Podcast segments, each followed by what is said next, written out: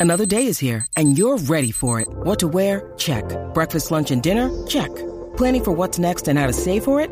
That's where Bank of America can help. For your financial to-dos, Bank of America has experts ready to help get you closer to your goals. Get started at one of our local financial centers or 24-7 in our mobile banking app. Find a location near you at bankofamerica.com slash talk to us. What would you like the power to do? Mobile banking requires downloading the app and is only available for select devices. Message and data rates may apply. Bank of America and a member FDIC.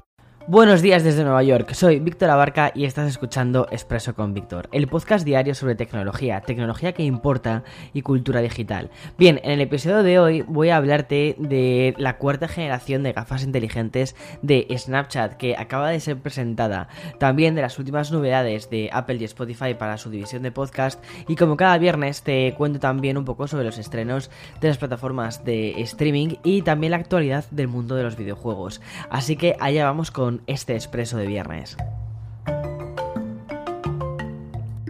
Madre mía, no sé cómo estarás tú, pero yo después de esta semana siento como que necesito unas vacaciones. Hemos tenido lanzamientos muy, muy potentes, desde mm, la review y el unboxing del iPad Pro y también la review y el unboxing del iMac de 24 pulgadas de este año. Y es que debo empezar el podcast diciendo que además de haber podido analizar estos productos, hoy salen por fin eh, a la venta. Es decir, si, estabas pensando en adquirir alguno de estos, en las Apple Stores ya, lo, ya vas a tener acceso a estos. En fin, así que Happy iMac Day. Y bien, Continúo con las noticias. Cuando en 1998 veíamos a algún Yuppie por la calle con su teléfono móvil, nos invadía un ejército de diferentes sensaciones, desde la incredulidad o el asombro, pasando por una especie de rechazo. De hecho, recuerdo a mi madre comentar alguna vez cuando veía a alguien con el teléfono móvil que decía, de verdad, ¿no se puede esperar a su casa para, hacer una llamada? Pues mira, apenas dos años después, hasta los estudiantes de cuarto de la ESO gozábamos de, un propio Nokia, o con el juego de la serpiente. Y bien, hoy es 2021 y ya ha pasado un par de décadas para nosotros de todo esto. Y no hace falta que te explique lo que significan los dispositivos móviles en nuestra vida. Mejor trazar un paralelismo para mencionar las gafas de realidad aumentada. Una tecnología que en compañías como Facebook ya han establecido como esa especie de The Next One Thing. Algo que será tan usado y popular como los smartphones fueron en su día. Siguiendo esta premisa y mirando a otra gran empresa, Snapchat presentó ayer su cuarto modelo de gafas inteligentes, que son las Spectacles de cuarta generación, que además son también las primeras en disponer de realidad virtual. Presentadas por su propio CEO durante el día de ayer, esta nueva versión de las Spectacles cuentan con un diseño más grueso revestido por un marco negro donde se sitúan los altavoces estéreo, los cuatro micrófonos, la pantalla táctil y un par de cámaras, obviamente para poder hacer todo esto. Precisamente, estas cámaras frontales son las que detectan los objetos y las superficies con el fin de que los gráficos interactúen de una manera mucho más fluida y natural con lo que está rodeando al usuario. Entre las novedades que tenemos, ¿vale? La pantalla táctil permite también cambiar a realidad aumentada. Y aunque ya te he comentado que la realidad aumentada y la inteligencia artificial sea la siguiente gran revolución, ahí tienes a Apple por un lado con ARKit o a Facebook con Oculus, que bueno, Oculus es más bien realidad virtual, pero, pero bueno, ahí están, también creando sus mundos. Snapchat ya ha comunicado que no pretende universalizar esta cuarta generación de gafas inteligentes, sino al contrario. La compañía lo que quiere es no comercializar este dispositivo y ofrecérselo a diferentes creadores, en concreto a los 200.000 usuarios de la aplicación que disfrutan de los efectos de la realidad aumentada. Bien, las dos siguientes noticias que te quiero contar no tienen nada que ver con el futuro de la realidad aumentada, sino con el presente más rabioso, un formato que a mí mismo me da la vida, que son los podcasts. Pero vayamos por partes. Empiezo por el nuevo programa de afiliados que ha anunciado Apple. Como recordarás, hace cosa de un mes la compañía anunció que los creadores de contenido podrían disponer de suscripciones premium para sus oyentes. Pues bien, antes de que llegue esa implementación a finales de mayo, se han sacado de la manga otro programa de afiliados que permitirá a los podcasters incrementar sus beneficios. Como si también los convirtiese en una especie de, comerciales. El, nuevo programa de afiliados reportará una comisión del 50% a aquellos creadores que sumen nuevos suscriptores de pago. Me explico. Cada vez que un usuario se haga suscriptor premium haciendo clic en un link perteneciente a un afiliado, el socio en cuestión recibirá una comisión del 50% del precio de la suscripción. No sé si de la suscripción completa eh, o será una cosa, me imagino que será una cosa muy específica, ¿no? Es decir, si la suscripción son 5 euros al mes, bueno, pues recibirá 2,50. Ya está. Pero no mes, no, me imagino que no mes tras mes, porque si no es demasiado. Aunque esta campaña está más orientada para creadores, cualquier usuario puede solicitar convertirse en afiliado.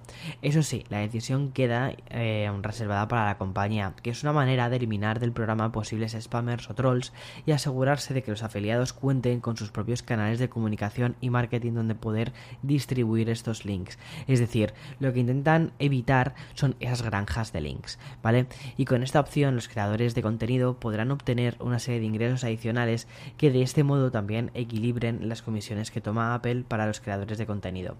Y mm, como te prometí, la siguiente noticia también gira en torno al mundo de los podcasts. Spotify, que no para de mejorar esta línea de negocio, amplía su catálogo gracias al nuevo acuerdo de asociación con Storytel. Esta compañía, que está especializada en audiolibros y que mm, es compatriota de la propia Spotify, aportará a la plataforma de streaming un total de 500.000 libros en 30 idiomas diferentes, incluyendo entre ellos el español. Para disponer de ellos, los usuarios de Spotify tendrán que registrarse también en Storytel. Este servicio de audiolibros se añadirá a Spotify a finales del 2021 y supondrá un crecimiento exponencial de cara a las denominadas Podcast War contra otros gigantes como Apple o el Audible de, de Amazon. Y a diferencia de otros competidores, la aplicación sueca integrará música, podcast y libros en un solo espacio. Y bien, antes de hablarte de cosas más eh, relacionadas con, con ocio, vamos a pasar al, al sponsor de este podcast. When you need mealtime inspiration, it's worth shopping Kroger, where you'll find over 30,000 mouth-watering choices that excite your inner foodie. And no matter what tasty choice you make, you'll enjoy our everyday low prices, plus extra ways to save, like digital coupons worth over $600 each week. You can also save up to $1 off per gallon at the pump with fuel points. More savings and more inspiring flavors make shopping Kroger worth it every time. Kroger, fresh for everyone. Fuel restrictions apply. Y bien, como cada viernes, no me quiero despedir de ti sin comentarte lo último en videojuegos y plataformas audiovisuales de streaming. Por fin llegó el día. El esperadísimo retorno de Zack Snyder eh, al mundo de los zombies ya está disponible en Netflix. Tras el ya lejano éxito del Amanecer de los Muertos, el director de cintas como Watchmen y La Liga de la Justicia, que vimos hace muy poquito en HBO, nos presenta Ejército de los Muertos, una película con una de las premisas más jugosas de los últimos años un grupo de mercenarios decide llevar a cabo el mayor atraco que jamás se haya realizado en la ciudad de Las Vegas, justo después de que se produzca una epidemia de muertos vivientes. Bien, el otro gran estreno de Netflix es la segunda temporada de El vecino, que contará con las novedades de Ernesto Sevilla como director y la aparición nostálgica de Fran Perea. Y mm, Apple TV se presenta hoy con dos documentales de relumbrón. Por un lado tenemos The Me You Can See, que es una serie documental sobre la salud mental que está producida por el propio príncipe Harry y Oprah Winfrey. No, he visto todavía el primer episodio, sé que sale Lady Gaga, así que ya simplemente por eso merece la pena verlo. Y la otra serie documental es 1971, The Year That Music Changed Everything. Y como su propio nombre indica, narrará todo lo que supuso ese año para la industria musical. Y ya para cerrar con los principales lanzamientos de la semana, también quiero nombrar Pink All I Know So Far, que es el documental sobre la gira mundial que realizó la cantante Pink tras la publicación de su álbum Beautiful Drama. En cuanto a videojuegos, ayer vimos en un pequeño gameplay de casi 20 minutos que compartió Blizzard de cómo serán las batallas 5 contra 5 de Overwatch 2. La estrategia cambia al reducirse el tamaño del equipo, teniendo solo un tanque y dos de apoyo y dos de ataque. La verdad es que el gameplay lució muy bien. a, mí, a mí Overwatch 1 me gustó muchísimo. De momento no sabemos la fecha de publicación de este juego, pero en cuanto lo haga, creo que yo me voy a tomar unas vacaciones.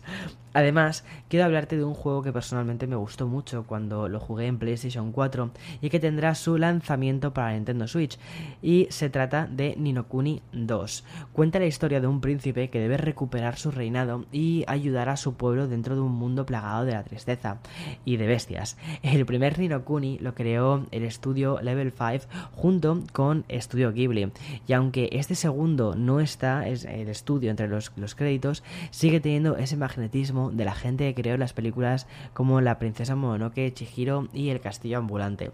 Si no te has jugado al primero, ¿vale? Eh, Ninokuni 1 también está en Switch, de verdad te lo recomiendo porque es un juego de rol precioso que además el primero cuenta una historia muy bonita y los personajes se me han quedado al menos a mí clavados eh, bajo la piel, o sea, la historia de Oliver y, y su madre es preciosa, es una historia muy muy muy muy bonita.